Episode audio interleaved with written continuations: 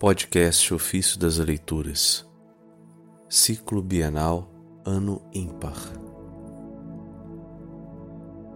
Quinta-feira da quinta semana da Páscoa.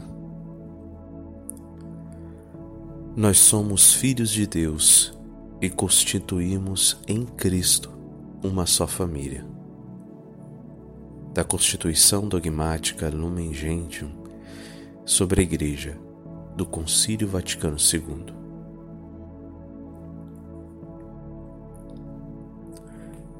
Tendo perfeito conhecimento dessa comunhão de todo o corpo místico de Jesus Cristo, a igreja, a igreja terrestre, desde os primeiros tempos do cristianismo, venerou com grande piedade a memória dos defuntos Ofereceu também sufrágios por eles, porque é um santo e piedoso pensamento orar pelos mortos, para que sejam livres de seus pecados.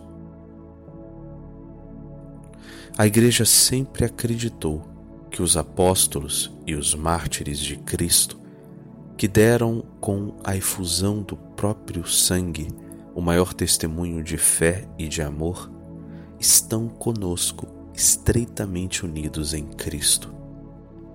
A eles e também à bem-aventurada Virgem Maria e aos santos anjos, venerou com especial afeto e implorou devotamente o auxílio de sua intercessão.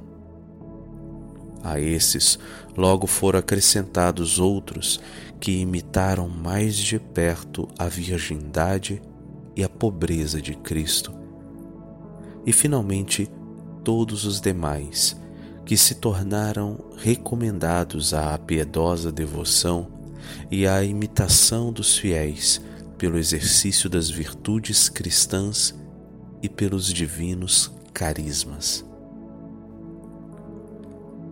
Ao contemplarmos a vida daqueles que seguiram fielmente a Cristo, novo motivo nos impede impele a procurar a cidade futura.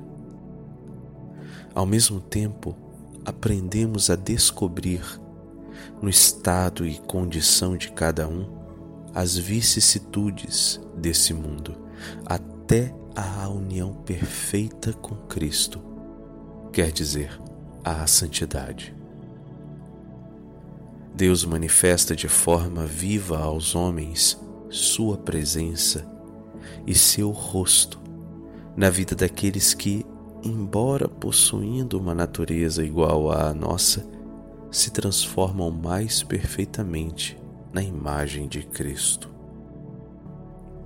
Neles é Deus quem nos fala e nos mostra um sinal de seu reino, para o qual somos fortemente atraídos ao vermos tão grande nuvem de testemunhas que nos envolve e tais provas da verdade do Evangelho. Não veneramos, porém, a memória dos santos apenas pelo exemplo que nos dão. Fazemo-lo mais ainda para que a união de toda a Igreja no Espírito se consolide pelo exercício da caridade fraterna. Pois, do mesmo modo que a comunhão cristã entre os que peregrinam neste mundo nos coloca mais perto de Cristo, assim também a comunhão com os santos nos une a Cristo, de quem promana como de sua fonte e cabeça toda a graça e a própria vida do povo de Deus. Muito convém, portanto, que amemos esses amigos e coerdeiros de Jesus Cristo, e também irmãos nossos e benfeitor, benfeitores insignes, que demos as devidas graças a Deus por nos ter dado. Que os invoquemos humildemente e que recorramos às suas orações, à sua intercessão e a seu auxílio para impetrarmos de Deus as graças necessárias por meio de seu Filho Jesus Cristo, nosso Senhor, único Redentor e Salvador nosso. Na verdade, todo o amor autêntico que manifestamos aos bem-aventurados dirige-se por sua natureza a Cristo e termina nele, coroa de todos os santos, e por ele termina em Deus, que é admirável em seus santos e neles é glorificado. Todos com efeito, que somos filhos de Deus e constituídos em Cristo uma só família, ao unirmos-nos em mútua caridade e louvor uníssono à Trindade Santíssima, realizamos a vocação própria da Igreja e participamos com gozo antecipado da liturgia da glória consumada.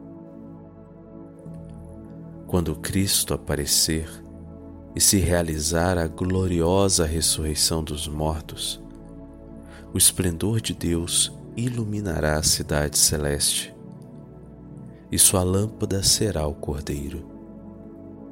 Então, toda a Igreja dos Santos, na felicidade suprema do amor, adorará a Deus e ao Cordeiro imolado, proclamando a uma só voz: Ao que está sentado no trono e ao Cordeiro o louvor e a honra, a glória e o poder para sempre. Amém.